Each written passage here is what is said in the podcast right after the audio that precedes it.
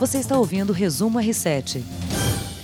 Olá, o podcast Resumo R7 começa agora com as principais notícias dessa segunda-feira. Olá, Heródoto, boa noite. Olá, olá, olá, bem-vindo aqui, povo do R7. Foi bem de fim de semana? Muito bem para o final de semana. Aliás, eu fui num restaurantezinho hum, pequenininho hum. chamado Sabor da Mata. Ai, que maravilha. Eu estou esperando sexta-feira para dar uma dica aqui para nossa. Ah, então guarda, hein? guarda, a gente conta para Camé depois. É, pra Camé. Que delícia, muito bom Sabor passear. da Mata. Ela Sabor vai gostar da, da ideia. Muito bom passear no fim de semana, conhecer os lugares novos. Oh. Bom, vamos começar então com as notícias. É, hoje, o grupo dos países mais ricos do mundo corrigiu o valor ali que o Macron tinha anunciado, mas enfim, a liberação de verba para nossa Amazônia vai ser de 82 milhões de reais e a maior parte do dinheiro deve ser destinada ao envio de aviões de combate a incêndios. O grupo dos países mais ricos do mundo também propôs uma assistência de médio prazo para o reflorestamento, que ainda vai ser apresentada na Assembleia Geral da ONU, que é daqui a pouquinho, no fim de setembro.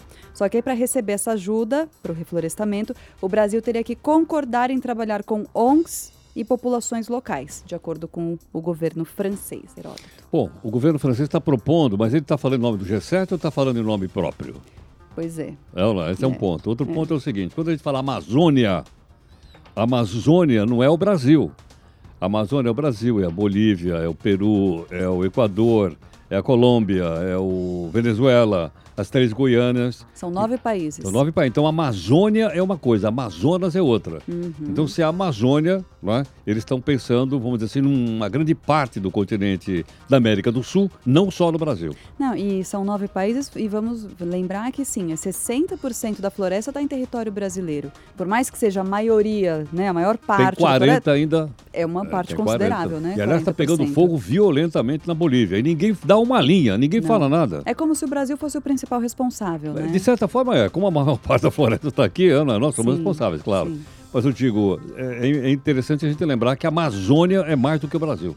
Pois é, e o presidente Jair Bolsonaro voltou a questionar o interesse de alguns países é, por trás do apoio para combater os incêndios na floresta. Trocou umas farpas aí com o Emmanuel Macron nas redes sociais. Agora, já o ministro do Meio Ambiente, Ricardo Salles, na, na, de outro, né, adotou outra postura. Disse que essa ajuda é muito bem-vinda e que o governo brasileiro vai decidir como usar o dinheiro. É, bom, é porque senão você também vai interferir no. Você perde autonomia, né? Você perde soberania. Claro. Não, é? Claro. Eu acho que a grana realmente é uma grana bem-vinda. Agora a gente precisa saber onde vai ser aplicada essa grana. Exatamente. Não pode desviar, como tantas e tantas e tantas granas que chegam no nosso país, e na ponta ninguém recebe nada. Se perde no meio do caminho. Sabe até quem falou isso? Hoje, a ministra do, da Agricultura a antiga musa do veneno, ela disse assim: que país. Que você é lembra que ela era conhecida por musa do veneno? Que ela participou da aprovação lá ah. da. A Tereza Cristina, né? Da ah. aprovação da, da PL lá do agrotóxico. Ela disse assim: que país não tem problemas de meio ambiente? Ainda mais no Brasil, com essa Amazônia gigante, tal, tal, tal. É muito difícil controlar e os recursos que são enviados nem sempre vão para onde é necessário. Interessante uma, um governante, né, um ministro, claro. admitir isso. Claro, ainda bem, né? Ainda bem. Eu acho que tem que ser uma questão de ordem ética. E tem uma outra coisa atrás disso também, que é o seguinte: a Polícia Federal está investigando no Pará se não teve um grupo lá que colocou fogo propositadamente num grande parte da, da, da, de uma estrada, dizendo que era o dia do fogo. Sim. Isso, e a suspeita até de que carros oficiais foram utilizados para colocar fogo naquela região. Não sei se isso é verdade ou não. Por enquanto é uma suspeita. Mas eu acho que a Polícia Federal e o Ministério Público têm que investigar para saber se isso ocorreu ou não. E se ocorreu, botar a turma na cadeia. Sabe que a reportagem da Record TV está acompanhando essa denúncia e eu, a gente até separei, separou aqui um, uma fala da repórter Flávia Araújo, lá de Belém, exatamente sobre essa investigação. Heródoto, vamos escutar que se sabe é que um grupo formado por cerca de 70 pessoas teria feito uma convocação por aplicativo de mensagens. Isso para reunir aí fazendeiros, produtores rurais e líderes de assentamentos. O objetivo era incendiar grandes áreas de florestas nas cidades de Altamira e Novo Progresso. O dia previsto para essa manifestação era 10 de agosto e dados do INPE, o Instituto Nacional de Pesquisas Espaciais, mostraram um avanço nas queimadas nessa data e nos dias seguintes. O município de Novo Progresso Progresso teve um aumento em 300%. Já em Altamira, esse aumento foi de mais de 700%. Ninguém desse grupo ainda foi identificado.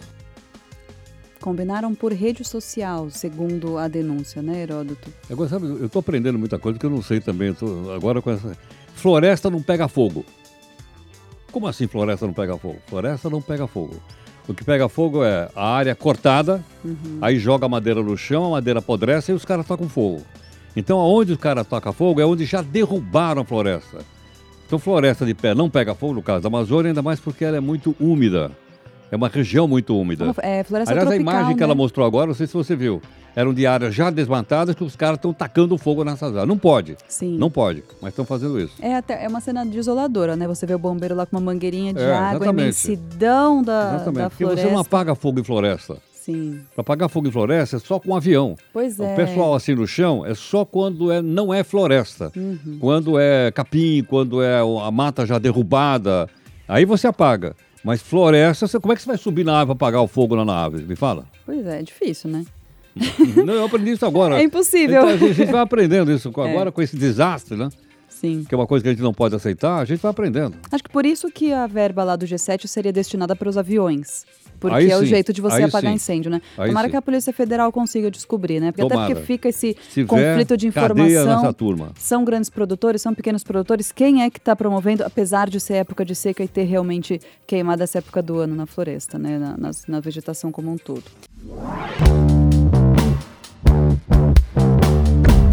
Vamos falar de futebol? Além da rodada do Brasileirão do fim de semana, a gente quer destacar o jogo do Vasco, lá no São Januário, que foi paralisado, você deve ter visto, né, Heródoto? Por causa de gritos homofóbicos da torcida. O André Avelar, que é o editor de esportes do portal R7, mandou umas informações para o nosso podcast. Fala, Avelar! Olá Denise, olá Heródoto, espero que essa 16ª rodada tenha marcado uma virada no Campeonato Brasileiro. Evidentemente que não estou falando do Flamengo assumir a liderança no lugar do Santos, nada disso, seria uma virada muito mais no comportamento do torcedor. Para quem ainda não se ligou, aos 17 minutos do segundo tempo de Vasco e São Paulo, o árbitro Anderson Daronco ouviu gritos homofóbicos no estádio e decidiu interromper a partida. Bom lembrar que isso não foi uma decisão dele, uma decisão que partiu dele próprio, mas sim uma recomendação da comissão de arbitragem. Isso tende a acontecer mais no futebol brasileiro, tá? E aí o árbitro chama os capitães dos times e avisa o técnico fala: não é para ter esse grito homofóbico eu não vou repetir aqui, todo mundo sabe, não precisa disso, tá? Se vocês permitem, na minha opinião, é como aquela placa não pise na grama, não precisaria ter. Mas se existe a placa, é porque essa recomendação alguém iria quebrá-la, tá? Então é isso. De prático, é, o STJD agora tem 60 dias para ver se o Vasco, para denunciar ou não o Vasco e ver se o Vasco perde mandos de campo ou pontos, tá? Mas acho que é muito importante, muito relevante que isso tenha acontecido em São Januário, na casa do Vasco. O Vasco que foi o clube que lutou pela, lutou contra o preconceito, lutou por negros no futebol, enfim tem uma história muito bonita e não poderia nunca ser manchada com isso, tá bom? Quero saber também a opinião de vocês, o que vocês acharam, como vocês avaliam este caso e se o Vasco deve sofrer algum tipo de punição, tá ok? E aí, o que você acha, Heródoto? Bom, essa recomendação é da FIFA. E logo a CBF tem que, tem que cumprir. Agora, tem que 60 dias o Superior Tribunal de Justiça Esportiva lá, decidir. 60 dias é muita coisa, pô. Já teve rodada ah, até, né? Já rodou, já virou tudo. Vamos lá. É. E depois outra, essa justiça esportiva aqui não tem a menor credibilidade. Entende? Isso aí é aquele rolo, aqueles os, os uh, cartolas uhum. dominam completamente isso. Você acha que eles vão deixar o Vasco perder os pontos da partida? Aqui daqui 60 dias eu digo, olha, o Vasco perdeu os pontos. Né?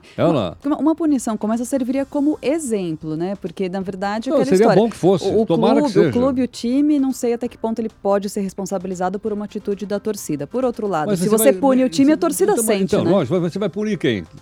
Imagine só, não dá para punir, porque é. É difuso, não, é você difuso, não sabe exato. lá no, Quantas você... mil pessoas estavam Exatamente. lá, né? Agora tem que punir o time sim, eu acho. Você concorda com a Eu punição? concordo, tem que punir o time. Agora, para isso tem que ter justiça, aspas, justiça esportiva. Sim. Olha lá. Sim. E outra coisa, o time pode acatar ou não.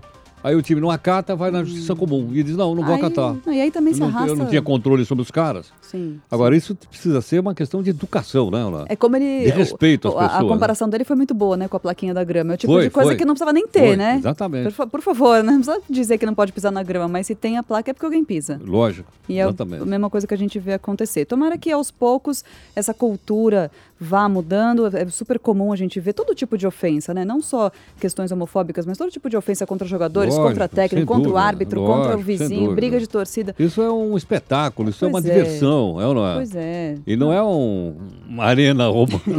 é, né? Você jogava os caras pros leão lá, né? É, é, infeli- infelizmente é o que acontece. Bom, é, mudando de assunto, hoje a filha da Fernanda Young, Stella Mai, ou May, não sei, mas de 19 anos, escreveu uma despedida muito bonita hoje da mãe na internet.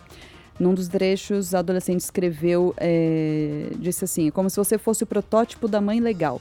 Anárquica, generosa, engraçada, gentil, doida. Eu achei super divertida ela falar isso da própria mãe. Você conheceu a Fernanda Young, Não, Heródoto? muito pouco. Não chegou a conhecê-la? Não, não, não cheguei a conhecê-la, não conheço. Mas sabe, o que mais, claro, eu senti muito quando vi a notícia ontem, mas sabe o que me impressionou muito? Eu não sabia que alguém poderia morrer de asma, morrer por Nem causa de eu. uma crise de asma, não é?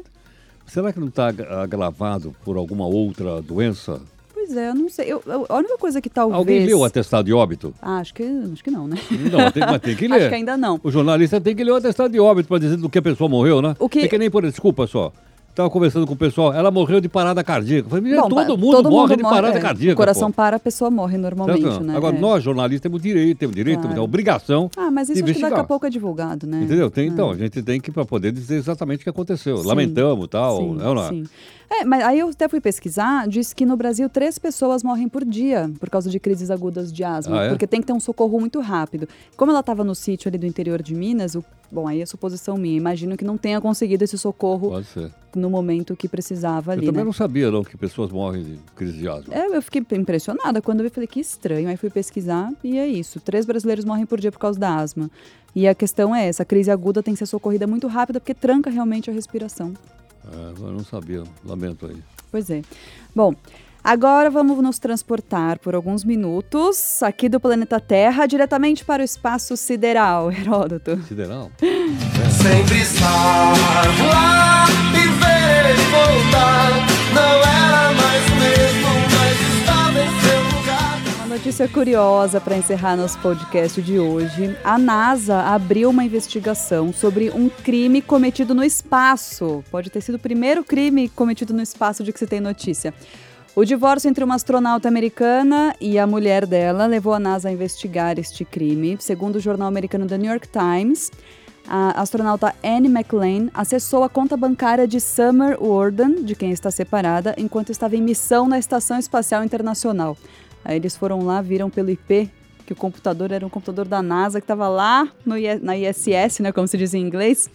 É, ela entrou, segundo ela, ela alegou, né, que entrou sim na conta porque elas estavam nesse processo de separação e queria ver se as contas da família estavam em ordem porque elas criavam juntas o filho da, da Warden, né, da que está reclamando aí de ter tido a conta invadida. Então, não, eu só entrei lá para ver se estava tudo certo, se tinha dinheiro suficiente para pagar as contas do menino e tal, mas ela não gostou não. Ela processou a ex-mulher aí por furto de identidade e acesso indevido a registros financeiros privados.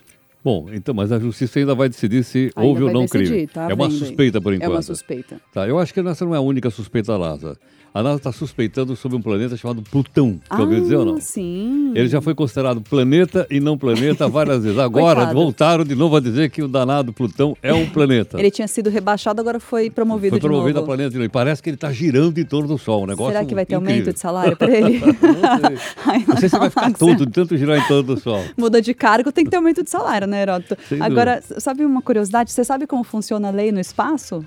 A lei, não faço a menor ideia, eu não sei. Não, eu- Não. Eu, fui pesquisar porque eu fiquei curiosa. Eu falei, E mas como é que é isso, né? Porque a gente sabe que a Estação Espacial Internacional não é só americana, né? São vários países ali que têm a jurisdição. Seria no- até o Brasil, se o Brasil tivesse pago. Como Sim. o Brasil não pagou, foi Não- colocado para fora da agenda. Foi colocado para fora. Exatamente. Então a gente tem Estados Unidos, Canadá, Japão, Rússia e alguns países europeus. Aí é o seguinte: se o cidadão que comete um crime é canadense, ele responde à lei canadense. Se o cidadão que comete um crime é russo, é a lei russa e assim por Ah, diante. não então, sabia. cada um no seu quadrado. Agora, se for um astronauta de qualquer outra nação, ele pode ser extraditado para a Terra. Vai embora, sai daqui. Ah, é? Você tira o cara da estação? Tira. Mas é só jogar ele lá de cima ou não? Ah, não sei, nunca vivi essa experiência. Sabe que Está eu- eu- entendeu? Não, abre a janela abre e a joga o cara janela lá. da, é, ele é defenestrado da, Defenestrado. Boa, da boa Estação lembrança. Espacial. Internacional. Fiquei super curiosa. Eu, eu queria ser astronauta quando era criança. Fiquei Opa! curiosa. É, Eu sempre queria ser gostei. bombeiro. Bombeiro? E acabamos aqui. Hoje eu ia estar trabalhando na Amazônia. Você ia estar lá na Amazônia e eu ia estar lá vendo a, a outra A cometer o crime aqui na Estação Isso, Espacial exatamente. Internacional. Acabamos dois jornalistas aqui no podcast do Resumo R7, que hoje fica por aqui. Muito boa noite para você, Heródoto. Obrigada pela sua companhia de sempre. Obrigado. Uma excelente semana. Um beijo, até amanhã. Você ouviu Resumo R7.